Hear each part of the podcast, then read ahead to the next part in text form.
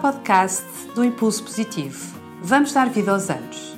O Impulso Positivo é uma plataforma de conteúdo focada no tema da longevidade e do envelhecimento ativo e positivo, cujo propósito é dar vida aos anos. E eu chamo-me Sofia Alçada e sou a vossa anfitriã de hoje. Vamos começar então mais um podcast sobre o tema da economia da longevidade, tendo como nossa convidada a Ana Sepúlveda, socióloga e managing partner da 40 Mais Leve.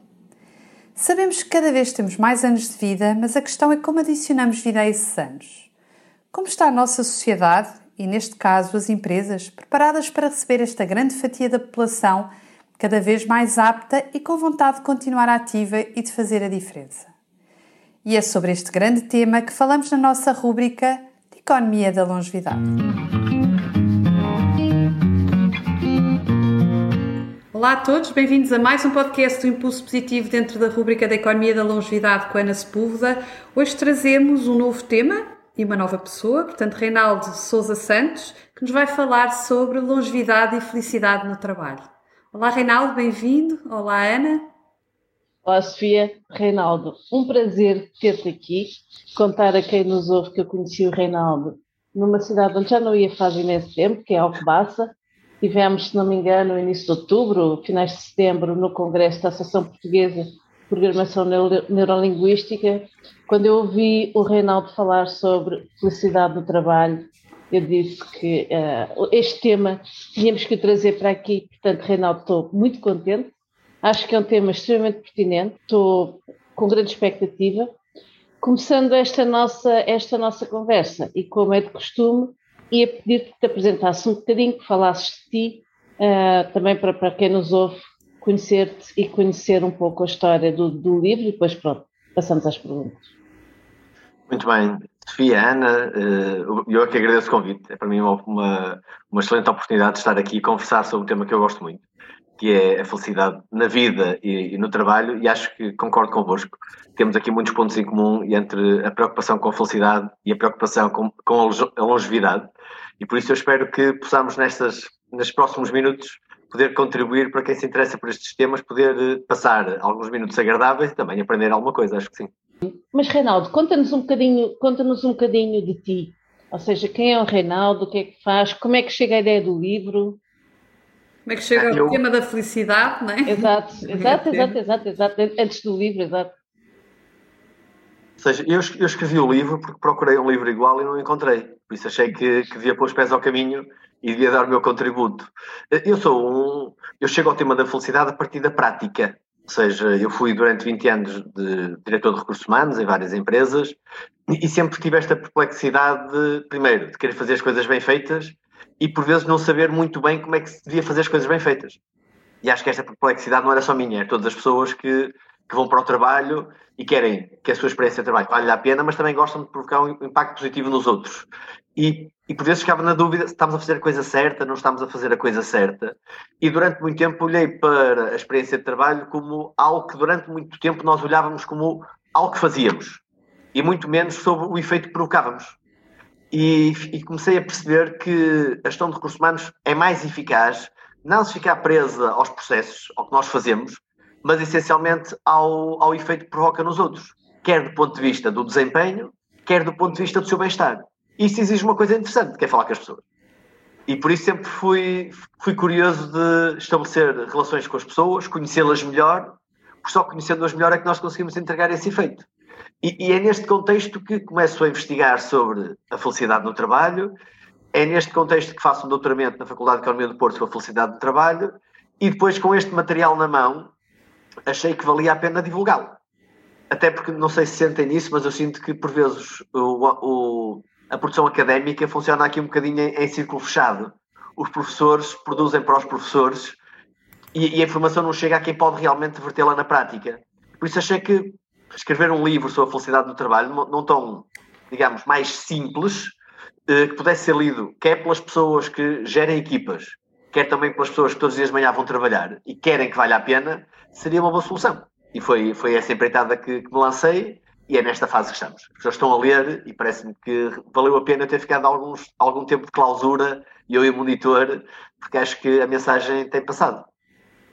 Acho que é uma mensagem fundamental, cada vez mais nesta, nesta altura da nossa, da nossa vida, onde e, eu queria começar por, por um, explorar contigo um tema que tem que é quase, eu diria que está do lado oposto à felicidade, não é? Que é o tema do medo. Porque eu acho que foi uma das coisas que tu, que tu referiste na conferência lá em Alcobaça e um, é algo que passa, não, é, não, tem a ver com, não tem a ver com a idade, mas uh, quando, muitas vezes quando nós tocamos a questão da longevidade, o medo vem, vem, vem associado, não é? E medo de trabalho e longevidade hoje em dia fazem aqui um, um triângulo curioso. Eu acho que é medo da ausência de trabalho, não é? Vai, é medo, sabes o que eu noto? Eu noto, olha, medo da ausência de trabalho, medo em relação ao futuro.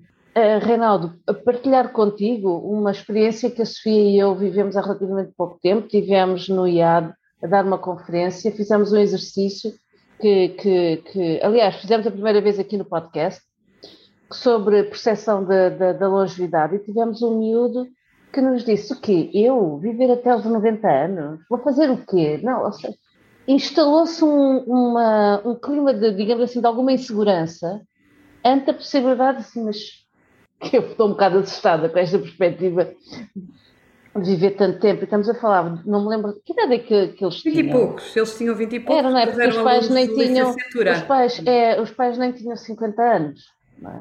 Os pais eram mais novos que nós. Exato. que é assustador, não é? Pensar. Essa questão do medo é uma questão interessante. E, e, nós encontramos muito isso no trabalho, e isso marca os comportamentos das pessoas.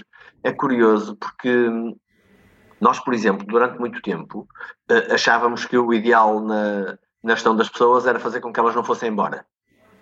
Mas muitas vezes elas não vão embora, não é porque estejam bem, é porque têm medo. É? E isso, isso, acaba por. Uh, nós, quando pensamos em felicidade, pensamos sempre neste encontro entre resultados e expectativas.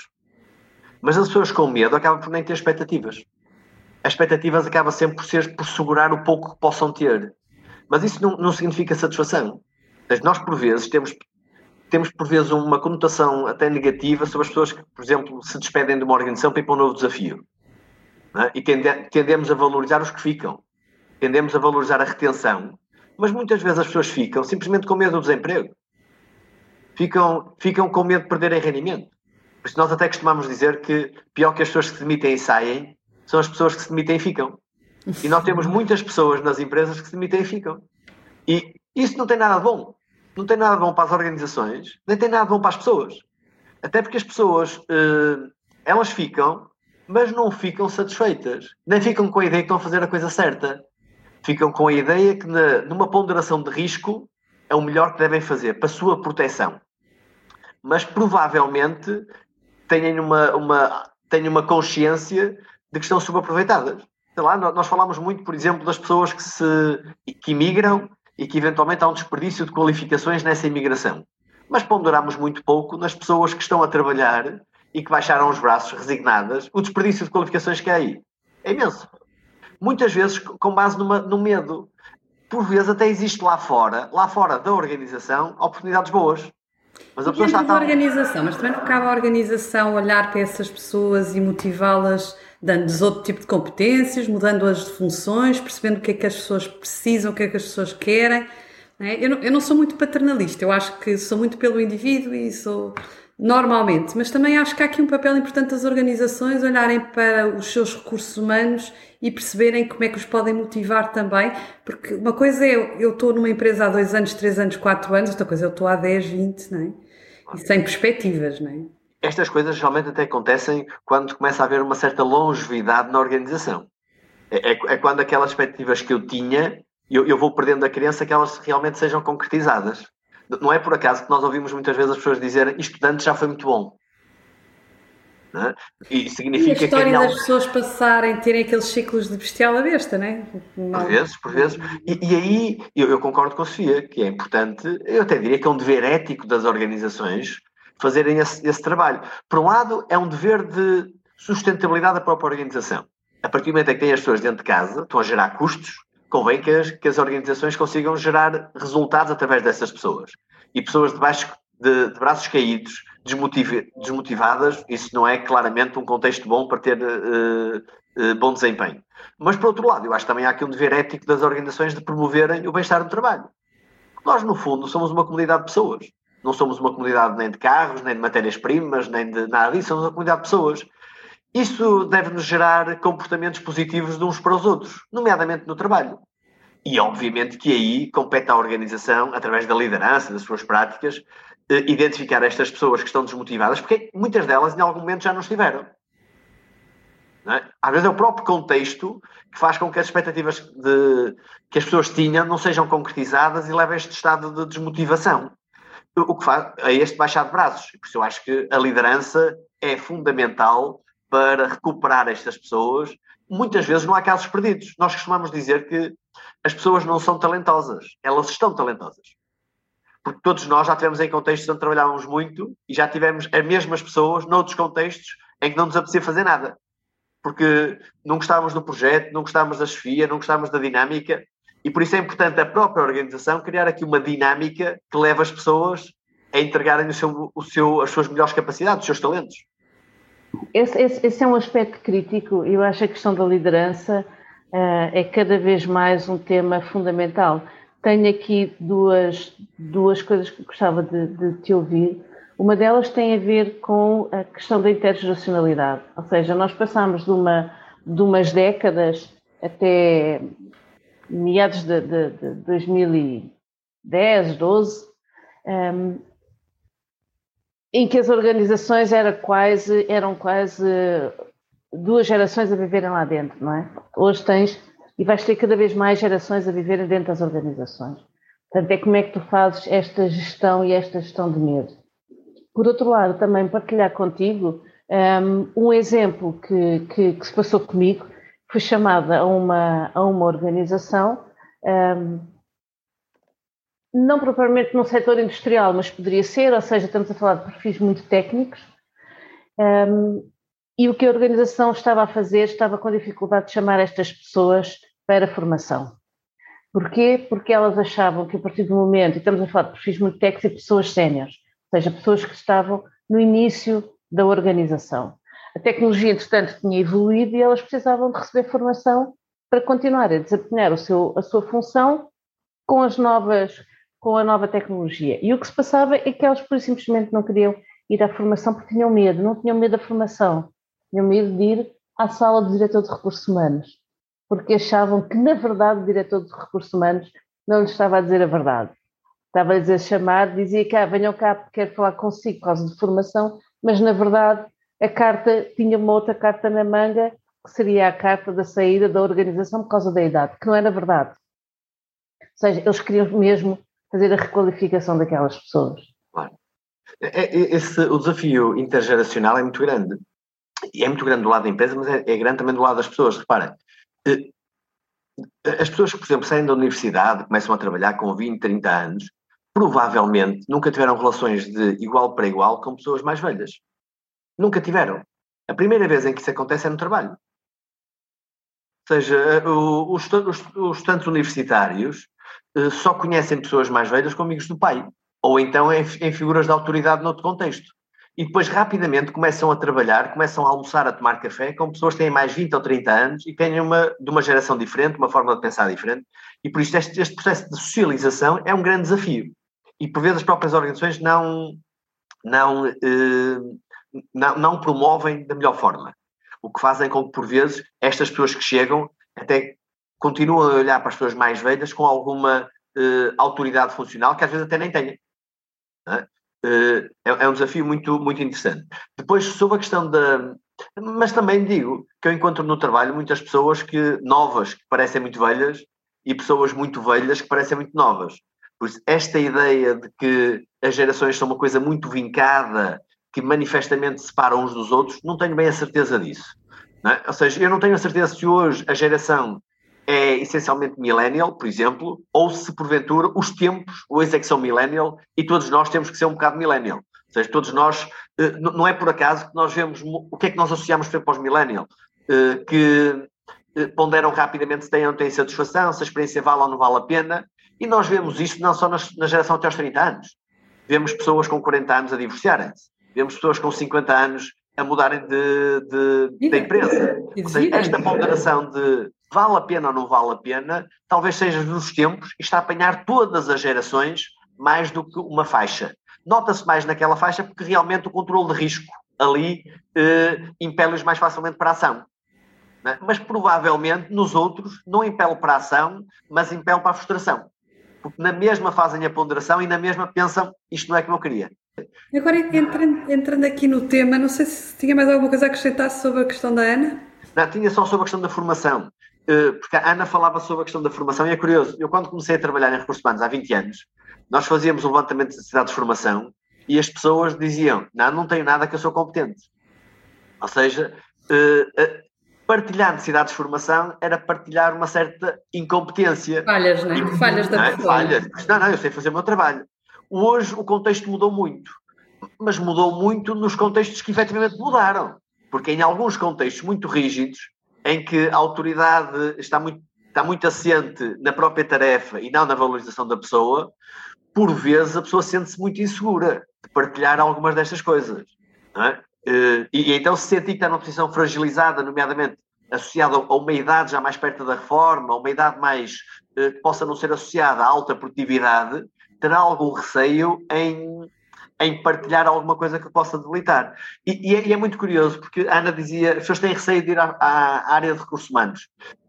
O, o, que as pessoas por vezes têm receio é que o clima de participação e de envolvimento que às vezes as empresas eh, suscitam não seja para as valorizar. Seja só para as expor e para ter acesso à informação que eventualmente possa ser lançada contra elas. Por isso é que, muitas vezes, quando nós queremos criar relações de proximidade, não basta perguntar porque as pessoas não respondem. É preciso perguntar num clima de confiança. Claro. E essa confiança vem com o tempo, vem com a consistência. Tu achas que esta, este contexto de Covid veio uh, acentuar ainda mais este clima de desconfiança?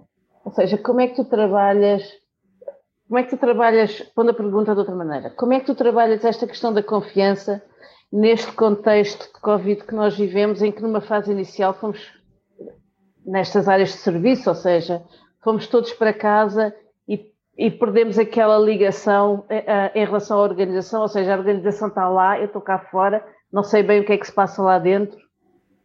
Eu acho que é um grande desafio, porque este contexto pode ter autonomizado ainda eh, mais a própria relação de trabalho. E por isso muita desta confiança às vezes não vem diretamente das relações comigo, vem do ambiente que eu percepciono. E eu em casa, isolado, a minha percepção da organização fica muito prejudicada. É, é, verdade que algumas organizações acabam por ter uma preocupação muito grande, e se eu tiver uma liderança muito ativa, é importante, mas ninguém aqui dirá que o contexto social se mantém, não mantém, é diferente. É? E por isso eu acho que há um maior risco de as pessoas se sentirem eh, desprotegidas, e quando eu estou desprotegido, eu tendo a ficar inseguro. Ou seja, a, confiança mais não é do que a segurança. A confiança é o quê? É o grau de previsibilidade que eu tenho no comportamento do outro. Ou seja, eu não preciso estar lá para assistir porque eu sei que ele vai atuar desta forma. Isso é que é confiança. É, é até curioso porque nós eh, temos sempre duas, eh, duas formas de atuar na garantia do comportamento. Ou pela confiança ou pelo controle formalismo. E por isso, quando eu tenho menos confiança, eu tenho mais formalismo. Quando eu tenho mais confiança, não preciso tão, tanto formalismo. Nós, provavelmente, em casa, na família, não temos formalismo nenhum. Dizemos, vai ali, faz isto, vem, dá-me o troco. Na organização, por vezes, nas equipas pequenas também não temos isso. Mas quando aumentamos as equipas, já começamos a ter formalismo. Porquê? Porque já não confiamos exatamente, na, já não temos confiança na previsibilidade do, do, comportamento. E por isso, eu julgo que há aqui alguns desafios nesta separação física das equipas de trabalho, que eu acho que se não houver muito cuidado pode levar ao aumento da insegurança e da desconfiança entre as partes, que não beneficia ninguém, naturalmente. Claro. Mas eu acho que valia a pena agora entrarmos aqui no nosso tema, que o tema leva à partida, não é? que é a felicidade. Não é? Uma das questões que eu tive aqui a ver relativamente ao livro, e que era uma das questões que eu penso que o livro dará resposta, é se existe algum comportamento comum das pessoas felizes. Não é? O que é que o que é que motiva uma pessoa a ser feliz? É, é, é, é, genético? É dela? É, faz parte do ambiente onde está? Faz parte do ciclo de amigos? Faz parte de, de quê? Qual é, qual é, é, é, é, muito curioso, porque nós quando falamos da felicidade do trabalho, não é muito diferente de falar na felicidade na vida. O trabalho é uma dimensão da vida e por isso a forma como as pessoas avaliam a felicidade no trabalho não é muito diferente da forma como avaliam a felicidade no círculo de amigos ou na, nas atividades de lazer ou na família e por aí fora. E, e a felicidade é o que é? É este encontro entre resultados e expectativas. E por isso, cada pessoa faz uma avaliação do, da sua envolvente. E, e, e, os estudos mostraram, curiosamente, em linha com o que a Sofia dizia, que provavelmente este nível de, de felicidade, esta avaliação positiva da vida, decorre muito menos daquilo que acontece às pessoas e muito mais daquilo que as pessoas são. Ou seja, a felicidade não vem das coisas para as pessoas, vai das pessoas para as coisas. Ah, claro. Ou seja, a felicidade não é, não é uh, top-down, ou seja, não é o sucesso que dá felicidade, é mais a felicidade que dá sucesso. Ou seja, nós sabemos, por exemplo, com estudos dos últimos 20 anos, o, uma das fontes da felicidade é genética. Ou seja, cerca de 50% do nosso padrão de felicidade decorre do nosso padrão genético. Por isso é que há pessoas com maior probabilidade para serem felizes, apesar de lhes acontecerem algumas tragédias, e outras pessoas que nós olhamos de fora e dizemos vidas perfeitas e elas apresentam uma insatisfação permanente. E isto por um lado. Agora, também não existe aqui nenhuma fatalidade. Porque se fosse assim, nós diríamos, ah, então não vale a pena fazer nada porque cada um será tão feliz como os genes determinarem. Não, não é verdade. Porque, por exemplo, nós sobre a altura temos 90% de, de marcação genética. Mas no, no, último século os portugueses aumentaram cerca de um centímetro por década. Porquê? Cuidados de saúde, hábitos alimentares, tudo isso. Ou seja, o comportamento e o ambiente também pode melhorar a felicidade. E nós sabemos isso. O, o que nós sabemos também é que as pessoas são cada vez mais felizes quanto mais o quiserem ser. E quanto não tiverem aquela expectativa muito ingênua de que só não sou feliz porque não me aconteceu isto. Só não sou feliz porque não ganho mais dinheiro. Só não sou feliz porque não namoro com aquela pessoa. Só não sou feliz porque não tenho aquele carro. Essa ilusão de que eu estou à espera de qualquer coisa e nesse momento é que vou ser muito feliz, isso é uma ilusão que leva as pessoas a uma frustração permanente. Também no trabalho. Também no trabalho. Por isso, é, aquilo que marca mais a felicidade talvez seja uma atitude individual eh, perante a vida, de positiva, de querer que, de querer que aconteça mais do que estar à espera que outros, de uma forma até paternalista, nos possam proporcionar felicidade. Há, há uma frase judaica que eu gosto muito que diz: a felicidade não é ter o que se quer, é querer o que se tem.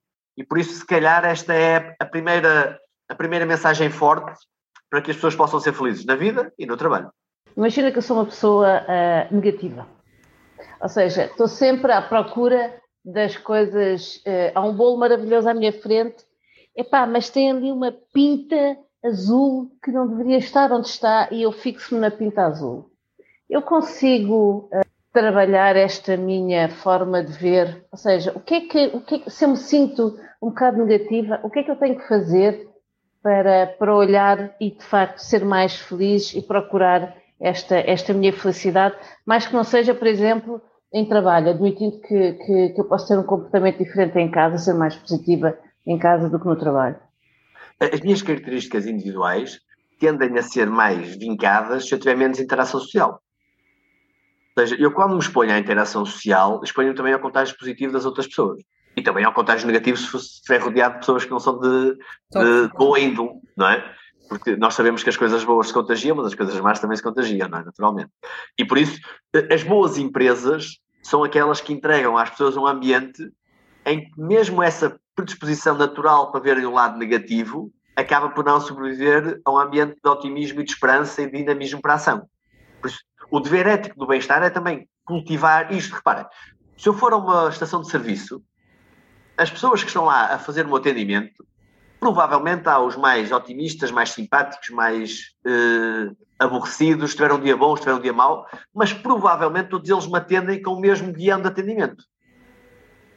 Ou seja, a organização consegue, acima dessas eh, eh, idiosincrasias, colocar um nível de serviço alinhado com o seu, com, com seu uh, estratégia de serviço ao cliente. O mesmo nós temos que fazer na nossa estratégia de trabalho. Ou seja, o trabalho interessante deve ser um trabalho em que permita às pessoas trabalharem umas com as outras, com oportunidades de relacionamento, beneficiando deste, desta energia positiva, deste ambiente positivo que faz com que mesmo quando eu estou mais descrente, a empresa faz-me acreditar. Nós, quando falamos com as equipas, ela dizia uma coisa muito curiosa. A coisa mais insuportável é ter um líder que me põe as mãos na cabeça e diz: e agora? Ou seja, o que eu espero do meu líder é que ele seja a fonte de esperança. Ele não pode ser a fonte de desespero. Nós até dizemos que entre a esperança e o desespero eh, são antónimos, não é? Esperança e desespero são antónimos. Ninguém está mais ou menos desesperado. A pessoa ou está desesperada ou não está desesperada. Ninguém diz, ah, eu estou um bocadinho desesperado hoje. Não há desespero moderado. Como também não há esperança moderada. Ou seja, as organizações, as lideranças têm que entregar às pessoas esta esperança de que vale a pena. Porque nós também sabemos que pessoas mais otimistas, com mais esperança, trabalham mais. São mais resilientes. Acreditam que vale a pena. Quando eu estou numa atmosfera de algum negativismo, algum pessimismo, eu digo, eh, não vai resultar. Não vale a pena. É melhor controlar os, controlar os danos. Nem vale a pena despender energia. E quando assim é, provavelmente nunca acontece nenhum milagre. Nem acontece uma coisa normal. Ficamos, só, ficamos a controlar os danos. Mas isso nunca é uma, um discurso de conquista, é sempre um discurso de passividade. Mas na verdade, eh, eu, eu quando, quando vejo o tema felicidade no trabalho, eu penso sempre, eu tenho que fazer o que eu gosto. É? Nem sempre é possível, obviamente. Mas eu sou feliz no trabalho, eu realizo-me no meu trabalho, mas faço aquilo que gosto, tenho a sorte de, de poder me realizar assim, não é? ter aqui, ter trabalhado também para isso, não é? Eu acho que isto é um trabalho contínuo, obviamente, não é? Mas, mas acho que tem muito a ver com isso. Nós fazemos o que gostamos. Isto é verdade ou não? É, é. Mas o, o que é interessante é que nós não sabemos que as pessoas gostam enquanto não falamos com elas. Mas isto não Nós tem temos... que ser necessariamente só a empresa a fazer, não é? Eu acho que a pessoa também pode procurar. Também faz a sua reflexão, naturalmente, naturalmente. Mas vendo pelo lado da empresa, já vou ao lado das pessoas, mas vendo pelo lado da empresa, as empresas, por exemplo, têm uma prática muito comum que é a entrevista de saída. Que é quando as pessoas saem, nós perguntamos porque é que saíram para melhorar. Mas o que estamos a ver agora é que é importante fazer entrevistas não de saída, mas de permanência. E de entrada, diria. Sim, sim. Até com as eh, expectativas mas, que a pessoa tem, não é? Mas isso é mais exatamente. fácil. E, e monitorizando se essas expectativas estão ou não estão a ser cumpridas. Porque não basta que a pessoa apareça de manhã para eu deduzir que as expectativas estão a ser cumpridas. É, é uma, é um salto muito grande. O agravante que agora já não aparece de manhã, não é? Só aparece. exatamente, exatamente. É, é, é, agora só aparece online. Mais difícil de monitorizar, claramente. Do ponto de vista das pessoas, eu, eu acho que também houve aqui uma grande revolução. Durante muito tempo, a carreira uh, era feita de uma perspectiva paternalista oferecida pela organização. Eu recordo-me das pessoas baterem-me à porta e dizer então, o que é que tem pensado para mim? Hoje não é muito comum. Hoje a carreira é algo que cada pessoa faz de acordo com os seus interesses. Obviamente que é mais fácil num contexto em que a organização disponibiliza informação e eu sei que Posso ir para as compras se fizer isto, posso ir para os recursos humanos se fizer aquilo, posso ir uma experiência internacional se fizer isso e posso me preparar. Uh, mas a ideia de que outros, uh, de, de, que eu esteja à espera de uma oferta, essa ideia tem sido abandonada. O que leva para uma responsabilização das pessoas. É? O, o, que leva a que, que, a pessoa tenha que se preparar para os seus desafios. E, e, não é por acaso que nós estamos num jantar de amigos e alguém diz: Estou muito insatisfeito. Rapidamente alguém diz: Então porquê é que não mudas? Claro. Eh, eu, por exemplo, os meus alunos costumam dizer uma coisa muito curiosa, que é, oh, professor, agora que vou começar a estudar, vale a pena eu procurar o meu emprego de sonho? Ou devo arranjar o, o, ou devo arranjar o que aparecer? Eu costumo dizer, acho que devem procurar o de sonho, mas se não encontrarem esse, devem considerar de sonho aquele que encontrarem. Porque esta ideia de que uh, a felicidade é um sítio que, que acontece, que alguém vai proporcionar por um facto externo a mim, provavelmente é uma ideia que só serve de alibi para eu não fazer nada. Ou para eu me queixar. Provavelmente, se eu tiver uma atitude mais, responsabili mais responsabilizada, mais empenhada, eu vou aproveitar a minha experiência aqui e se ela não em algum momento já não tiver a corresponder às minhas expectativas, faço-me ao caminho do outro lado. Essa parece-me ser a abordagem mais assente numa, numa pessoa empenhada na própria felicidade. E é isso que dizem os estudos.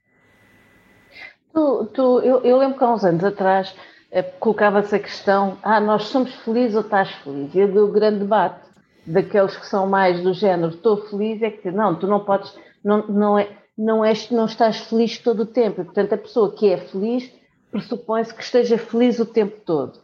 É, portanto, nunca se é feliz, está-se sempre feliz. Está-se ou é? Ou somos? Estamos ou somos, ou ambas as duas coisas? Mal, é, utilizando aqui o, o, o bom português. Eu, eu acho que no, no início é, é importante classificar o que é que é isto da felicidade. Nós muitas vezes associamos a felicidade a momentos de alegria, de contentamento. E se for assim, convém ficar claro que nós não estamos sempre felizes. Nem é suposto que estejamos, nem é suposto que estejamos, não é? Mas também é não é valorizar os momentos em que estamos, não é? Claro, provavelmente é isso. Ou seja, até há estudos que dizem que ninguém deseja uma vida em perpétuo orgasmo. Não, não é esse o objetivo. Não é? o, o objetivo é uma vida uh, aproveitada, que tem emoções positivas e, naturalmente, também há emoções negativas. Faz parte do, de, de, da vida humana. Agora, a felicidade não é só isto. Nós não somos animais contentes. Nós, quando chegamos a casa e dizemos o meu dia hoje no trabalho foi um dia feliz, provavelmente não foi um dia de alegria e de, de galhofa, de brincadeira. Provavelmente foi um dia em que tivemos impacto no, noutras pessoas. Provavelmente tivemos muito trabalho, em que vencemos um desafio muito difícil. E por isso, por isso, se a felicidade não for só alegria, e não é, ela muitas vezes é também realização. E por isso, se eu, se eu sentir que estou a caminhar para a, para a concretização de objetivos que para mim são importantes, eu posso estar num estado permanente de bem-estar, de felicidade, que é, que é perfeitamente conjugável com dias em que eu estou mais triste e dias em que posso sentir que não cumpri um outro objetivo. Mas eu sinto que no global da minha vida as coisas vão encaminhadas. Porque o que nós queremos na vida não é só alegria, é também realização. Se perguntarmos a, uma, a alguém que é líder numa equipa, ele há de dizer que era muito mais alegre quando não era líder. Nós, se perguntarmos aos pais que têm filhos, aos pais, eram muito mais alegres provavelmente quando não tinham filhos. A felicidade tirou-lhes um bocadinho dessa alegria do dia a dia, porque entram muitas vezes em modo tarefa, em modo de Ou não, ansiedade. Nós olhamos para os nossos filhos e se eles estiverem bem realizados, isto, é, isto também, para nós claro, é uma clara claro. realização, não é? Eu diria. Claro. É? Depende um bocadinho da relação e das fases em que se está, não é? Quando se trata muito do funcional e o dia a dia, a rotina, se calhar tem, tem razão, não é? Quando sim, mas olha... dizer, os estudos mostram que o nível de alegria dos casais atinge o ponto alto antes dos filhos nascerem e só volta a atingir o mesmo valor quando eles saem de casa. Sai de casa, calculei. Ok? Porque. Desde que não voltem novamente, não é? Porque hoje em dia temos esse risco, não é? Eles não, vão e isso... voltam. Não, mas isso não quer dizer que os filhos não dão felicidade, não é isso que eu estou a dizer. Porque a felicidade não é só alegria. Certo. Não, mas eu estava a pensar no aspecto da realização. Claro. Nós, se vemos os nossos filhos realizados, nós vamos ficar com certeza realizados, não é? Porque claro. é a história do dever cumprido, não é? Um bocadinho Exatamente. nesse sentido. Eh, então, eh, voltando aqui ao tema do trabalho, e eu acho que a felicidade no trabalho tem muito a ver também com a questão do bem-estar, que o Reinaldo falou, não é? Quais as dimensões que compõem a estrutura do bem-estar no trabalho, que é uma das coisas que eu sei que é referido no, no livro, não é? Nós falamos tipicamente de três grandes áreas, o físico, o psicológico e, e o social. Se calhar o social é o menos trabalhado, mas já agora falarmos aqui um bocadinho destas dimensões. Eu concordo, acho que o social é o menos trabalhado e, e, por isso é que o meu livro é, incide especificamente na área do, do bem-estar social. Porquê? Porque a experiência de trabalho é necessariamente uma experiência colaborativa. E é nessa medida que eu tenho algum receio que este contexto pandémico ou pós-pandémico possa ter debilitado um bocadinho essa, essa, essa experiência. Reparem, eh, é, é importante o que nós fazemos no trabalho, naturalmente, é importante não sentirmos perigo associado ao trabalho, e durante muito tempo o trabalho podia ser uma fonte de risco para a vida até. Hoje, regra geral, na nossa sociedade, eh, esses receios estão mais ou menos eh, controlados. Temos alguns, temos alguns riscos de natureza psicológica, eh, muitas situações de assédio, de stress, por vezes até de ambientes de trabalho um pouco agressivos, quer pela pressão do trabalho, quer por vezes também pelas pessoas com quem trabalhamos. Uma liderança destrutiva também pode ser muito nefasta para o bem-estar, mas também a própria experiência social é muito relevante. Uh, reparem, o trabalho ocupa muito tempo no nosso dia na nossa, nossa vida. Não só durante a semana. Hoje, com estas maquinetas, o trabalho entra-nos uh, a toda a, toda hora, hora né? a toda hora. Nós estamos sempre quase em modo de trabalho. Nunca desligamos, não é? Nunca desligamos. Não é por acaso que algumas organizações fizeram uma coisa muito curiosa, que é desligar os servidores de e-mail durante os fins de semana e à noite. Porque eu realmente o que eu faço no meu fim de semana só me diz respeito. Se eu gosto de trabalhar, se isso me deixa feliz, ninguém me deve impedir disso. Mas podem me impedir de incomodar as outras pessoas que querem estar sossegadas. É? E por isso vale a pena que. Excelente prática. Sim, sim. Eu acho que isso é, é, é importante. Mas o lado social, nós tendemos a não valorizar o lado social. Por exemplo, há uma coisa curiosa, nós falamos muitas vezes de trivialidades. Né? Há, coisas que são triviais. E muitas coisas do trabalho, do lado social, nós dizemos que isso é uma trivialidade. Eh, que não é importante. Sei lá, o tomar café não é importante. O, aquela conversa que temos no corredor não é importante. A verdade é que nós, quando falamos com as pessoas, é nestes momentos que elas criam a rede entre elas de ligação afetiva que permite não só que elas queiram continuar na empresa, mas consigam trabalhar melhor. E baixam Porque... a guarda, não é? Na verdade, baixam a guarda e, nem... e são mais genuínas e são mais.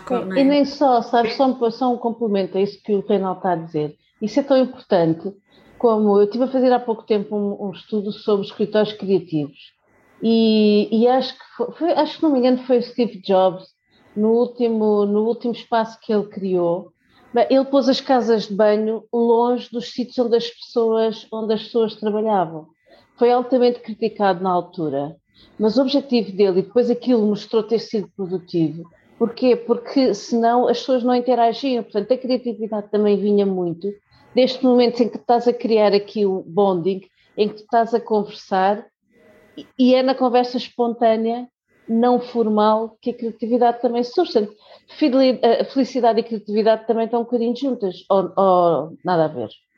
Não, acho que sim, acho que sim. Porque a criatividade também vem eh, resulta dessa interação, desse ambiente positivo. Não, não, há nada pior do que as empresas querem criar grupos de criatividade não é? e, e, e fazem, põem as pessoas nos mesmos sítios uh, em que trabalham os assuntos aborrecidos, com as mesmas roupas com que trabalham os assuntos aborrecidos, e depois dizem, agora sejam criativos. Não vai, não vai acontecer nada. não vai acontecer nada. Não é? Porque estas coisas não, não é nenhuma prescrição. É preciso criar um ambiente que torne as pessoas mais mais, mais criativas. E, e nós no trabalho temos isso. É, é muito curioso, por exemplo, porque eh, os estudos mostram que as pessoas não se importam nada de falar de trabalho na pausa de café, dessa deslocação para o quarto de banho ou quando vão fumar um cigarro. Falam perfeitamente de trabalho. Não gostam de falar, por exemplo, no almoço. Porque é a grande pausa. E isto é interessante porque, por vezes, nós vamos aos refeitórios ou vamos aos sítios onde as pessoas fazem a sua refeição com a marmita e está cheia de informação de trabalho. É má prática. Aquele momento para eles descansarem. Deve ser para desligar, não é? Para desligar. E a seguir, sim. Nós temos que ter esses momentos. Eu acho que nós estamos a falar sobre isto aqui no início do podcast, porque hoje em dia, com a história do Zoom ou dos Teams ou, ou do que seja, não é? nós passamos a vida a saltar de reunião para reunião, já sem quase tempo para respirar, porque estão todas encadeadas umas em cima das outras. Já não temos aquele tempo de nos metermos no carro, de nos ir, apanharmos o metro ou o autocarro e irmos para outra reunião, não é? E portanto acabamos por não ter esses momentos de pausa e, e que, que, podemos respirar, não é? E podemos uh, fazer o reset, não é? Nós estamos em constante aceleração, não é? Com a história do telemóvel que, que o Reinaldo referiu, não é? Isto, isto paga-se mais tarde, eu acho. Até na questão da criatividade estávamos a falar, não é? Na questão Sim. da criatividade acho que é fundamental. Ah, eu, eu, eu sou uma eu, eu sou uma pessoa que preciso sair. Ou seja, preciso de ver as coisas para pensar em coisas, em coisas diferentes. Com as pessoas, e eu, estímulo, eu, precisa de estímulos para criar. É, todos nós. Todos nós. Todos ah, e, e, é uma coisa interessante, nós por vezes falamos de, de, de, deste lado social como se fosse uh, algo que se fôssemos os gestores em condições não valorizaríamos. Essa ideia de que estamos a perder tempo. Isso, isso faz com que nós penalizemos muitas vezes este lado social erradamente. Erradamente, quer pela perspectiva da produtividade, mas também erradamente pela perspectiva do bem-estar das pessoas. Porque se nós tirarmos este lado social, provavelmente eh, nós teremos poucas condições para fazer estas soluções de, de trabalho flexível. Reparem, uma coisa é nós estarmos em casa a trabalhar, mas eu já tive muitos anos a trabalhar com os colegas. Por se eu tiver dificuldade, eu ligo, eu pergunto. Agora imaginem o que é começar a trabalhar em home office vindo da universidade. Eu tenho uma dificuldade, eu continuo a ter uma relação formal com canais formais da organização. Eu não crio essa ligação. Por isso, eh, as pessoas. Há, há relatos de pessoas que se despedem sem nunca ter ido ao, ao, ao escritório. Isso não surpreende, realmente não criou nenhuma ligação afetiva. Nós, nós, tendemos a dizer uma coisa que eu acho que é que nos deve fazer pensar, que é o trabalho não é para fazer amigos. Claro que o trabalho não é para fazer amigos. Mas fizemos amigos no trabalho é bom. Porque se nós em adulto não fizemos amigos no trabalho, provavelmente não fazemos amigos em mais lado nenhum. Nós fazemos amigos aonde? Onde criamos relações com regularidade e proximidade com outras pessoas. Onde é que nós fazemos isso em adulto? Não temos muitas esferas para onde isso aconteça. os nossos amigos da vida são os amigos da infância, Mas eu diria que isso é um erro nosso, não é? Porque nós devemos criar uma vida para além do trabalho, não é? E claro, a nossa claro. questão da rotina deverá. É óbvio que nós podemos ter relações no trabalho. Eu sempre tive e acho que concordo em pleno. Mas para além disso, a minha vida não pode se resumir ao trabalho, não é? E portanto eu tenho que ter outras fontes de interesse. É o tal desligar no fim de semana, é o tal desligar no fim do dia, não é? E portanto nós temos também que criar esses momentos, mais uma vez, não pondo o ónus todo no trabalho e portanto a nossa felicidade, o nosso bem-estar depende do equilíbrio de vida, não é? Voltando aqui ao tema, não é? É verdade. É, é verdade. E eu, eu acho que que as pessoas têm que ter também um. Eh, têm que colocar as fichas no trabalho, Só mas também têm que colocar as fichas da sua vida pessoal, naturalmente. Mas esse lado do lazer, essa vida pessoal, terá a possibilidade de gerar relações de amizade se proporcionar relações com, digamos, com, com regularidade. Neste contexto em que nós temos muitas pessoas a viver em contexto de cidade, é que não, não conhecem o vizinho do lado em ambientes familiares por vezes não são estruturados como nós os imaginávamos, com, ma com uh, marido, mulher e filhos. É? Se nós tirarmos a, a, este novo contexto, já, digamos, mais fragmentado pela vista social, se tirarmos também uma experiência, uma experiência de trabalho, seja ela rica pela vista social, eu julgo que nós podemos começar a, a ter problemas aqui eh, que não sejam só de trabalho, mas sejam, por exemplo, de saúde, saúde mental, problemas de solidão. Já temos. E provavelmente já temos. E curiosamente a todos os níveis e a todas as idades, não tem só a ver com a questão da solidão dos mais velhos, eu acho que é transversal. Eu tenho imensos amigos com filhos com problemas gravíssimos de saúde mental com esta história do, de fazer tudo online, não é? E portanto não ter esta interação ou não poder ter. E portanto, claramente essa dimensão. Ana, querias fazer mais uma questão? Queria fazer só, só uma última pergunta. Um, que tem a ver mais uma vez com a história deste paralelo entre a criatividade e a felicidade. Uh, Dizia-se, ainda se diz, que, que, nem todos somos criativos, não é? Diz que, que não, os criativos são os artistas, os músicos, e, e, e, de facto os estudos mostram, lá está que todos nós somos criativos. A área onde tu te, te, tens um bom desempenho é, é uma área onde és criativo. Portanto, um matemático uh, pode ser, é criativo se for um bom matemático, é criativo nessa, nessa área todos nós somos felizes, ou seja, como é que eu sei se sou feliz ou não? Assim, tipo, cinco coisas que tu, tu identifiques, porquê? Porque há pessoas que eu digo, epá, tu és uma pessoa feliz, ela diz, não, não, sou muito triste, ou então encontro mais ao contrário. É bem da verdade, eu encontro mais pessoas que se acham muito felizes e dizem, olha que eu acho que tu não és assim tão feliz quanto tu achas que és. Há, há estudos neurológicos que dizem que as pessoas tendem a reportar uh, a felicidade que efetivamente sentem. Né? E, e, e, é muito curioso porque realmente nós não temos nenhuma fita métrica para a felicidade. Por isso é que, por vezes, vendo de fora, eh, nós fazemos juízos errados.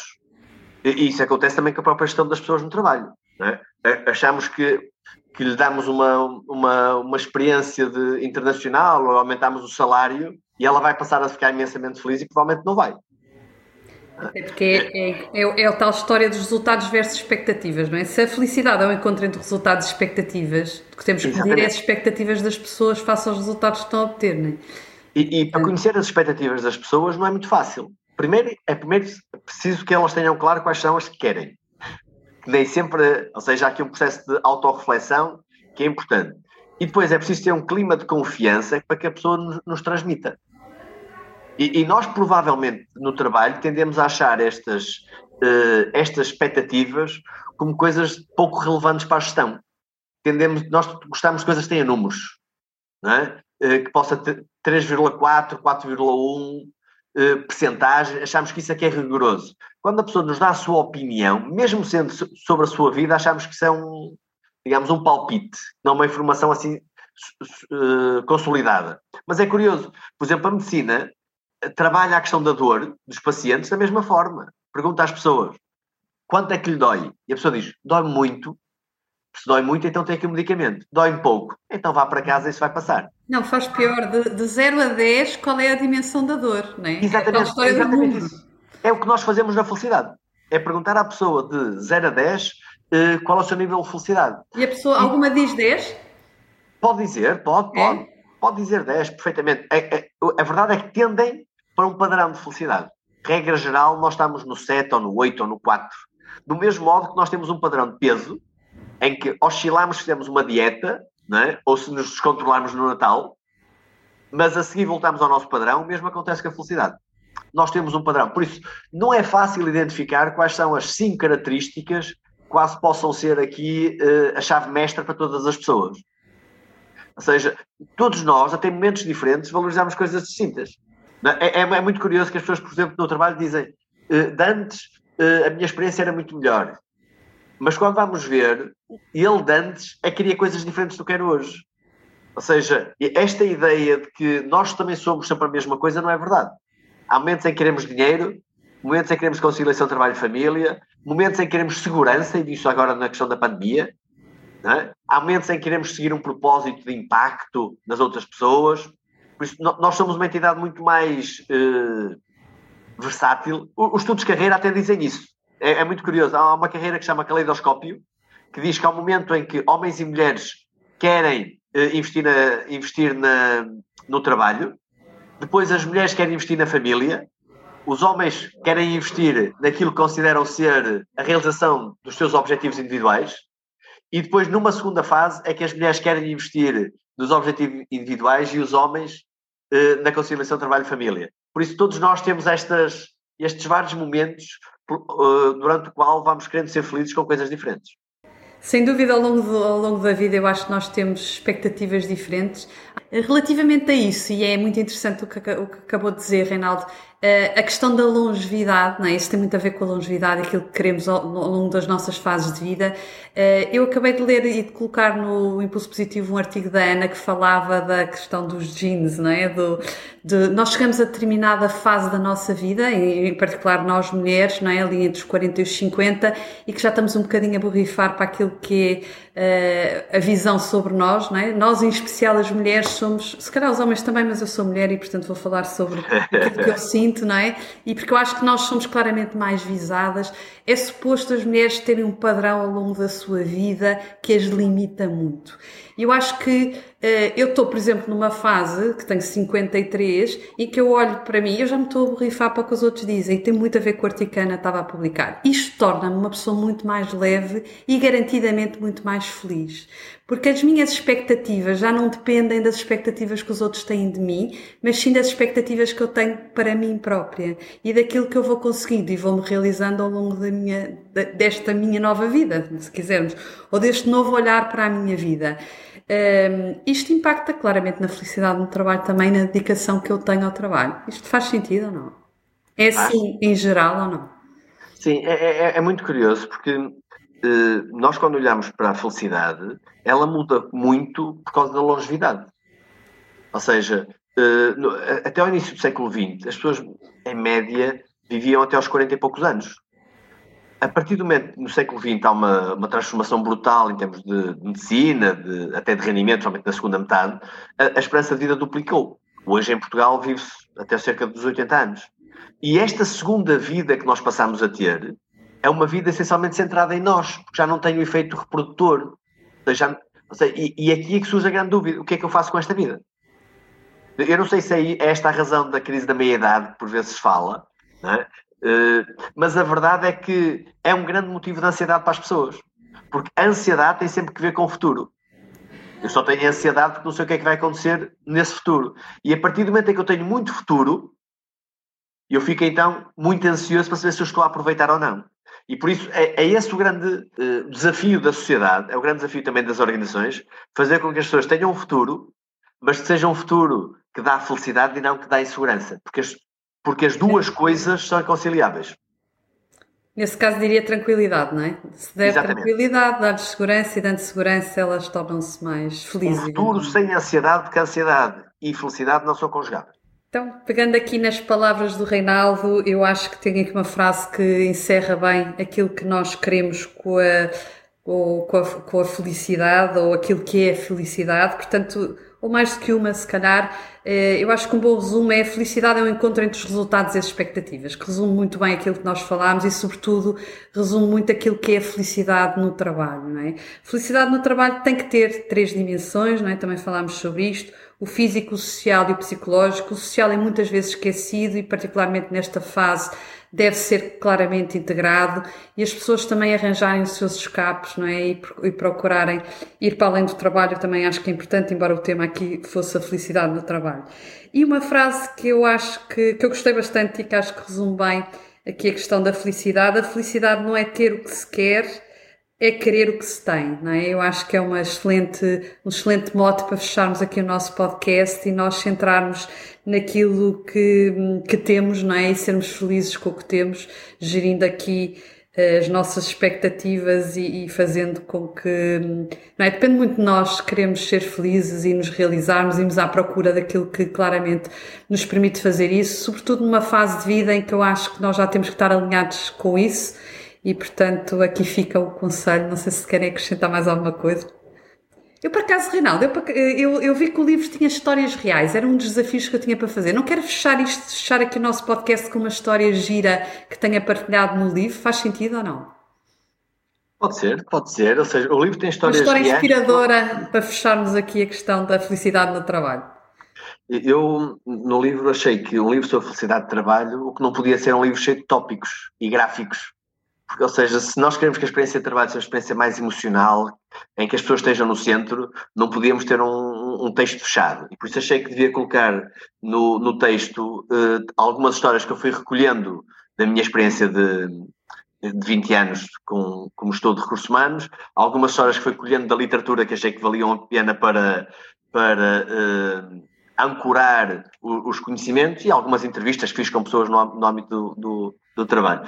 Eu, eu, se calhar, para terminar, uh, recordo de uma história, que é uma história que, verdadeira, que se passou comigo, ou seja, eu estava uma vez a passear numa rua em Braga e descia a rua e, no sentido contrário, subia um casal de namorados. Subiam a rua abraçados, uh, visivelmente apaixonados, posso dizer assim e estavam felizes da vida. Era uma coisa bonita de ver. Eu até, é bom, não é? Eh, até reconheço que abrandei o passo para aquilo demorar um pouco mais. E quando nos cruzamos, eh, eu estava a olhar para eles e de repente noto que há uma senhora na varanda por cima de mim que não resiste a falar-lhes e diz: Pois, pois, tem é que ser sempre assim. E bate a porta e vai para dentro da casa. E por isso eu fico sempre com esta ideia de, do tem é que ser sempre assim. Porque eu julgo que é uma, é uma, é uma, uma expressão muito boa para sinalizar consistência. Nós, quer na gestão, quer nós individualmente, por vezes conseguimos fazer coisas excelentes. Amanhã reunimos a nossa equipa e vamos expressar empatia, vamos, vamos expressar interesse pelas expectativas deles, até vamos corresponder às expectativas deles. Mas isso tem pouco, tem tanto mérito como ser apaixonado durante um dia. O grande mérito aqui é ter uma atitude consistente, porque os resultados não vêm do episódio. Os resultados vêm da prática consistente. Por isso é que felicidade no trabalho nunca pode ser, nunca pode ser entregar flores num, num dia. Felicidade no trabalho nunca pode ser uh, fazer um jantar espetacular. Há de sempre ser uma prática consistente em que estas práticas realmente vão, vão fazer sentido. Por isso eu diria que uma senhora da varanda, sejamos felizes no trabalho, mas não de vez em quando, porque tem é que ser sempre assim. Claro que sim, muito bom. De qualquer maneira, fica aqui então a referência do livro, Feliz, uh, Ser Feliz no Trabalho, de Reinaldo Souza Santos. Onde é que podemos adquirir o livro, Reinaldo? O livro está nas, nas livrarias, livrarias. também pode adquirir diretamente no, no meu site, reinaldosouzasantos.com. Por isso o importante é que leiam e que, que sejam felizes no trabalho. Possa... Sejam felizes no trabalho. Sejam felizes na vida e também no trabalho. O que eu acho que não faz sentido é deixar de fora a experiência de trabalho da felicidade na vida. Completamente. Muito bom. Muito obrigada, Reinaldo. Reinaldo, muito obrigada. Eu que agradeço o convite. Ficávamos aqui mais imenso tempo. A conversa ah, este é um tema que tem pano para mangas, eu diria, né? e apaixonante, sobretudo. Exato. Muito obrigada, Reinaldo, e que corra bem aí a, a divulgação do livro e, a, e, as vendas do Obrigado. livro, que as pessoas possam realmente ser felizes no trabalho e que aqui, aqui com o seu contributo. Muito obrigada, então. Um gosto. Ao dispor. Já. Obrigado.